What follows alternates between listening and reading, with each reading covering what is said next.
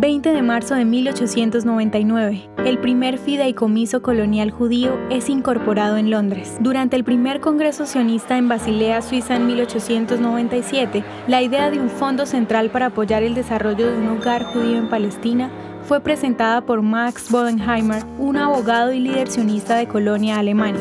En mayo de 1898, un comité inicial conformado por Bodenheimer, David Wolfson de Lituania y el Dr. Rudolf Schauer de Alemania fue organizado para sentar las bases del fondo. El comité estableció que el propósito del nuevo banco sería el desarrollo económico y el fortalecimiento de las colonias judías en Palestina, la compra de tierras para nuevos establecimientos de una manera legalmente reconocida, el desarrollo del comercio y la industria de las colonias, el préstamo de dineros para propósitos de la colonización y el establecimiento de cajas de ahorros en las colonias. La propuesta del fideicomiso fue aprobada durante el segundo Congreso Sionista en Basilea en agosto de 1898.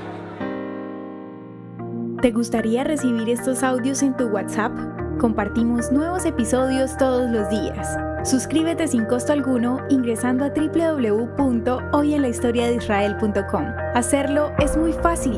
También puedes encontrarnos como arroba hoy en la historia de Israel en Instagram, Facebook, Spotify y otras plataformas digitales. Comparte este audio para que otros conozcan más acerca de Israel.